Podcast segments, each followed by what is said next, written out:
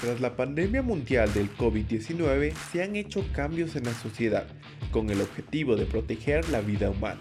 Uno de esos cambios fue limitar a los estudiantes a reunirse en las escuelas, institutos y universidades.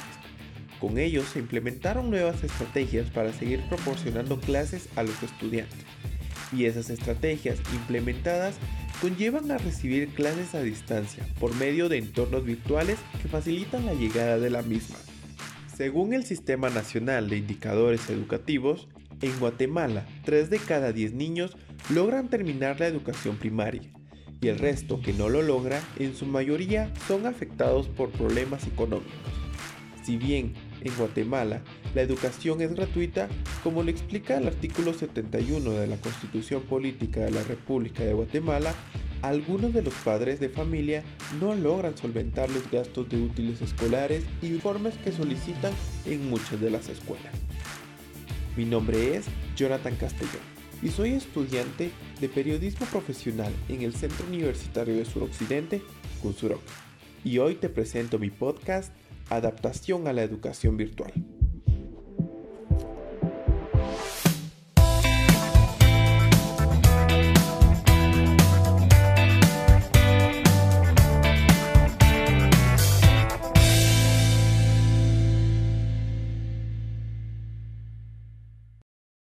Y comenzamos.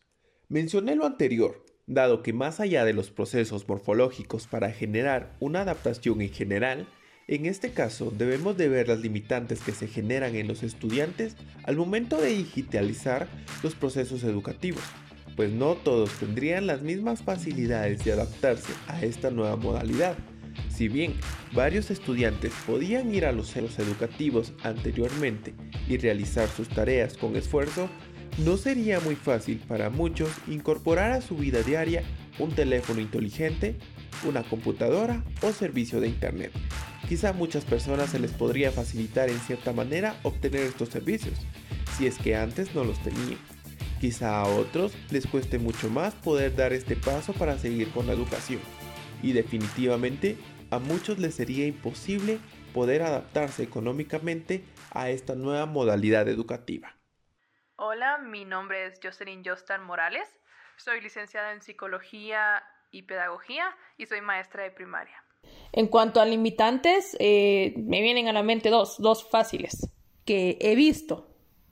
Los recursos y los padres de familia. Y bueno, ¿por qué? Los recursos.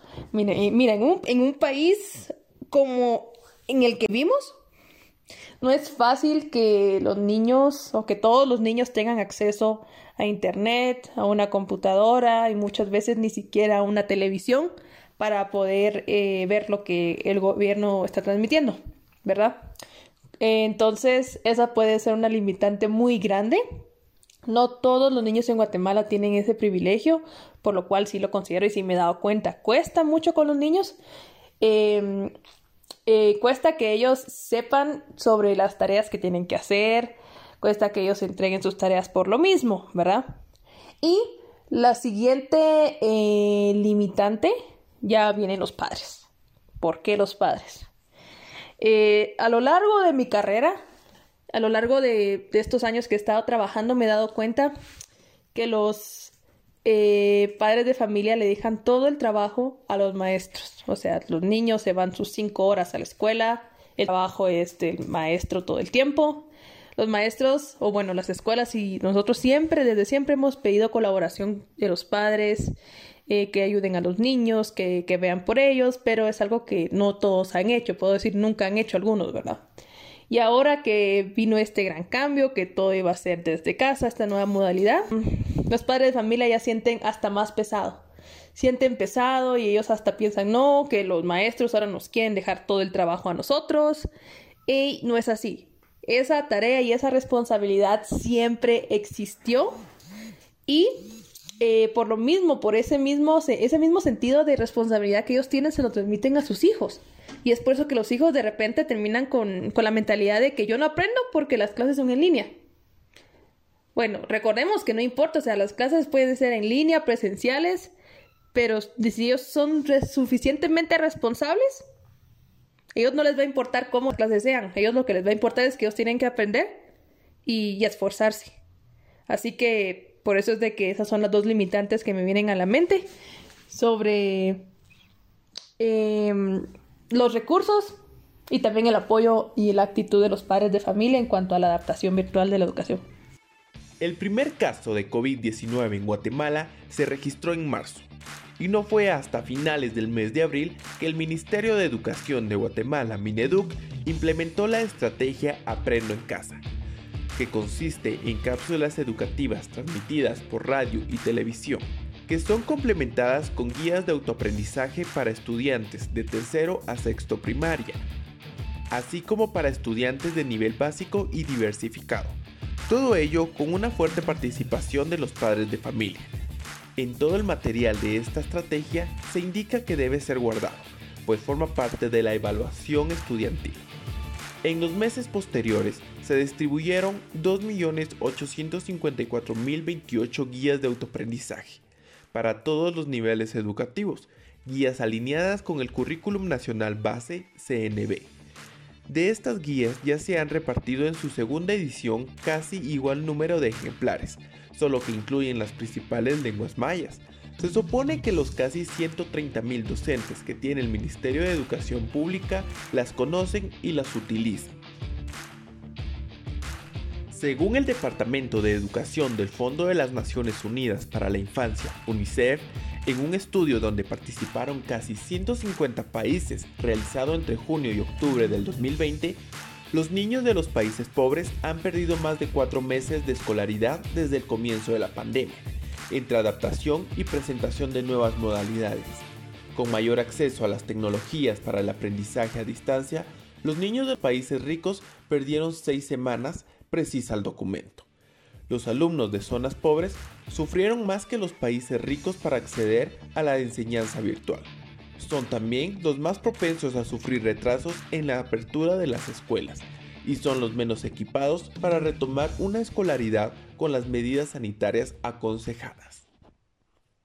En esta nueva metodología de enseñanza que todo tiene que ser a distancia, em, también están las carreras en donde tenés que practicar, o sea, tenés que hacer las cosas presencialmente. Te doy un ejemplo, los estudiantes de medicina ¿qué van a hacer ellos? O sea, ellos no van a poderte poner una vacuna, no van a poder poner una vacuna a través de una pantalla. Eso no se puede. Y recordemos que con la práctica también ellos terminan de aprender. O sea, en teoría, créeme que en teoría yo yo puedo hacer muchas cosas, sea atender partos y hasta yo puedo eh, también poner inyecciones. Pero, pero necesitas practicarlo, necesitas hacerlo.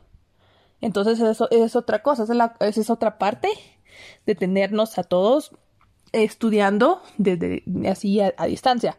No tenemos opción, lo sé, no tenemos opción. Eh, la situación pues se nos vino de manera terrible. Tenemos que ver qué hacemos con lo que tenemos, ¿va? Tenemos que echarle ganas, claro, pero también yo sé que hay cosas que no podemos aprender completamente si hablamos ya de grandes y adultos, ¿verdad? ya en carreras, eh, cosas que no podemos aprender a distancia. En cuanto a niños, se puede hacer un poco más, pero de todas maneras eh, no es lo mismo. Siempre no se compara, no es lo mismo que una persona haya a la par de ti explicándote, pero sea como sea que se den las clases, los padres de familia tienen que estar ahí apoyando a sus hijos y si ya sos adulto, pues tenés que ver por aprender lo más que puedas con lo que tenés. Ya lo demás, pues con el tiempo, pues Dios nos dará la oportunidad de practicarlo. Pero de, momento, con lo que tenés, tenés que trabajar, tenés que, como dicen por acá, echar punta. Más allá de lo escuchado en la cápsula anterior, aunque es cierto lo que dijo la licenciada, no podemos centrarnos en eso concretamente, porque si nos adentramos a la realidad guatemalteca y vemos a los muchos ciudadanos que viven del ingreso que generan día a día, podemos darnos cuenta que no estaban preparados para esta situación, porque es así. De hecho, creo que nadie estaba preparado.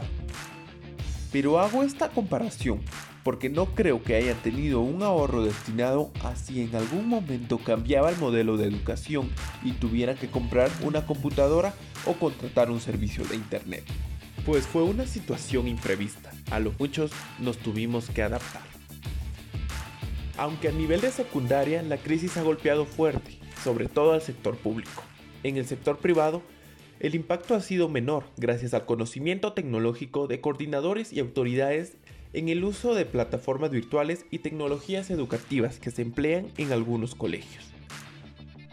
En educación superior, Florida Alma López, del área administrativa del Centro Universitario de Occidente, CUNOC, nos comenta cómo se viven estas adaptaciones en el área universitaria. En la educación universitaria, el problema de igual manera ha sido serio y grave. Las universidades privadas, sobre todo aquellas con gran manejo tecnológico, han sabido afrontar la crisis, si no totalmente, por lo menos en parte. Ha sido de enorme utilidad que los estudiantes sean precisamente los denominados millennials, que tienen entre 17 y 24 años. En la universidad pública el impacto ha sido más profundo. Los cambios han sido lentos y la reacción tanto de autoridades como docentes, trabajadores de la administración educativa y estudiantes han sido más difíciles de llevar.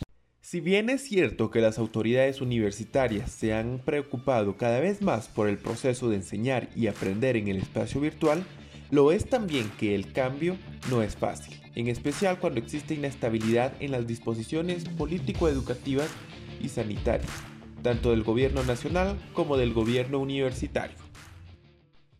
En la medida en que la pandemia se ha ido prolongando y los inconvenientes de las reuniones sociales se han hecho más complejas, todos piensan en retornar pronto a las clases tradicionales, pero el rector de la Universidad de San Carlos declaró este año 2020 prácticamente como virtual desde los exámenes de ubicación y nivelación hasta el ciclo académico de todas las facultades, escuelas no facultativas y centros regionales.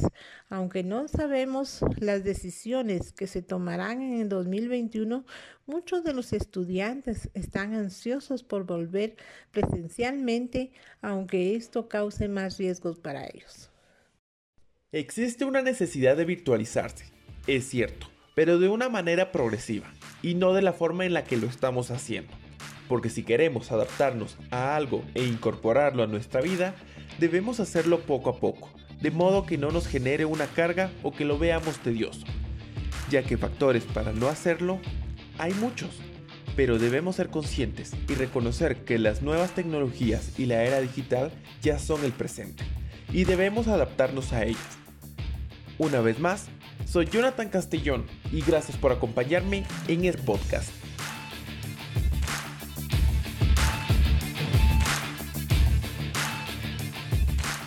Esta producción estuvo a cargo de Jonathan Castellón, con la asesoría y orientación en temas de dependencia económica y cultural por la licenciada Marlene Castillo.